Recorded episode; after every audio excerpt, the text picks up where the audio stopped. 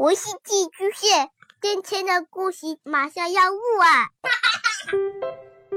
孩子的世界充满了色彩和欢乐，用有温度的声音讲你爱听的故事。白羊叔叔和大明的晚安故事。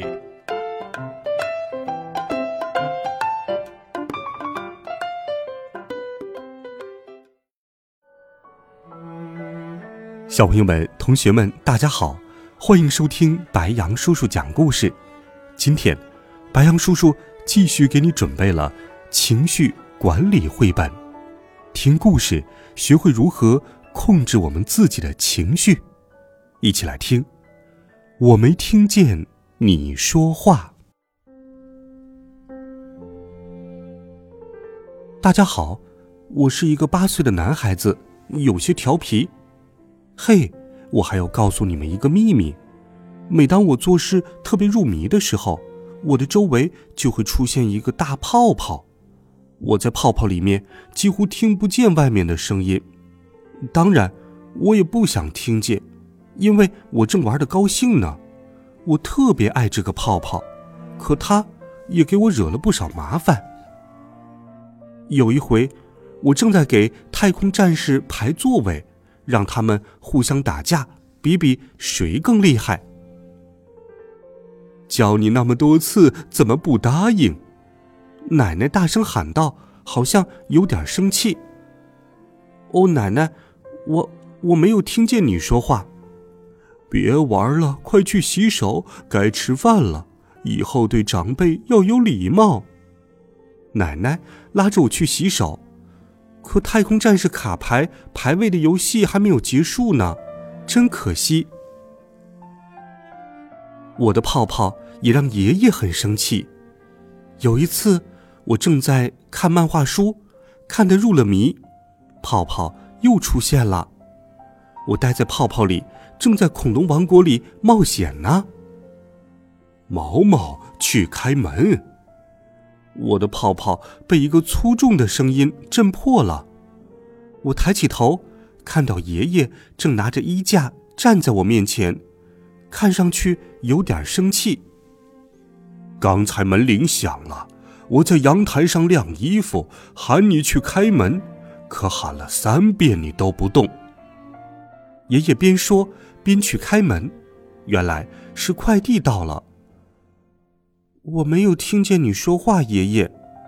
我低声说：“眼观六路，耳听八方，小孩子要勤快点儿。”爷爷好像对我有点失望。不过，最讨厌这个泡泡的人应该是爸爸。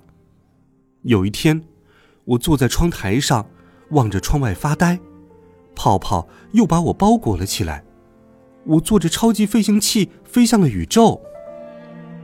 毛毛，一个巨大的如打雷般的声音炸碎了我的泡泡，也把我吓坏了。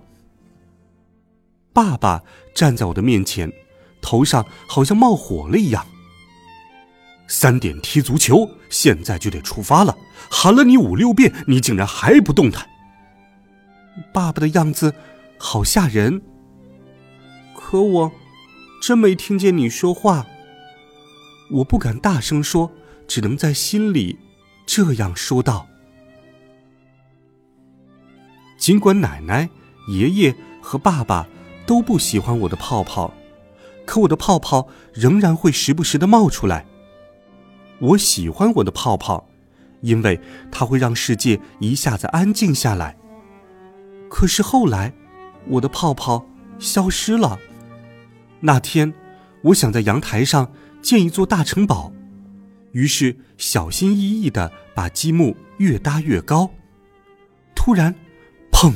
一个很大的声音把泡泡震得直颤。我没有理会那个声音，继续低着头搭积木。唰！阳台和客厅中间的玻璃门被拉开了，一股很强的气流冲过来，泡泡一下子碎掉了。我抬起头，看到了妈妈，她捂着半边脸，眼泪流个不停。我惊呆了，妈妈哭着说：“起风了，我看到你在阳台上，想给你拿件衣服穿，可是没有注意到玻璃门关着，哎呀，一下子撞到了门上。我大喊着太疼了，可你竟连头都没有抬一下。我本来想说我没有听见你说话，可是我的心里很难过，没有说出口。我有点怪那个泡泡了，是他让我什么也没有听到。我摸摸妈妈的手，心疼的说：“妈妈，不哭，你疼了吧？”那次以后，我的泡泡很久就没有出现了。无论是玩卡牌、看漫画书，还是发呆、玩游戏，不管我在做什么，只要有人叫我，我都能听见。可是说实话，不管做什么，我心里都有点紧张。甚至有点乱糟糟的，妈妈似乎也发现了这一点，露出了担忧的目光。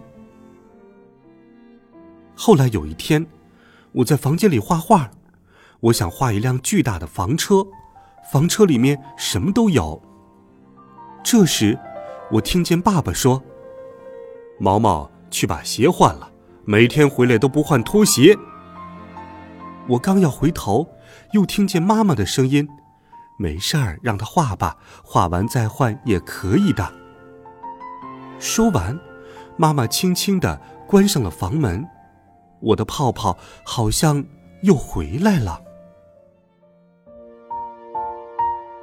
好了，孩子们，家长朋友们，这个教会我们控制情绪的绘本故事，我没听见你说话，白杨叔叔就给你讲到这里。听过这个故事，白杨叔叔更想告诉爸爸妈妈们：孩子的专注力的提升就在这些日常的小事情当中。有的时候，当他专注于做自己感兴趣的事物的时候，我们一定要支持他、鼓励他，并给孩子创造一个合适的、安静的空间，这样孩子会有更好的专注力。当然，如果你太专注于某些事情而忽略了自己的安全的话，这也是不恰当的。所以我们在做事物的时候，也一定要让自己处于安静和安全的环境当中，这样才能更好的专注于你所做的事情。温暖讲述，为爱发声。每天，白杨叔叔讲故事都会陪伴在你的身旁。我们明天见。晚安，好梦。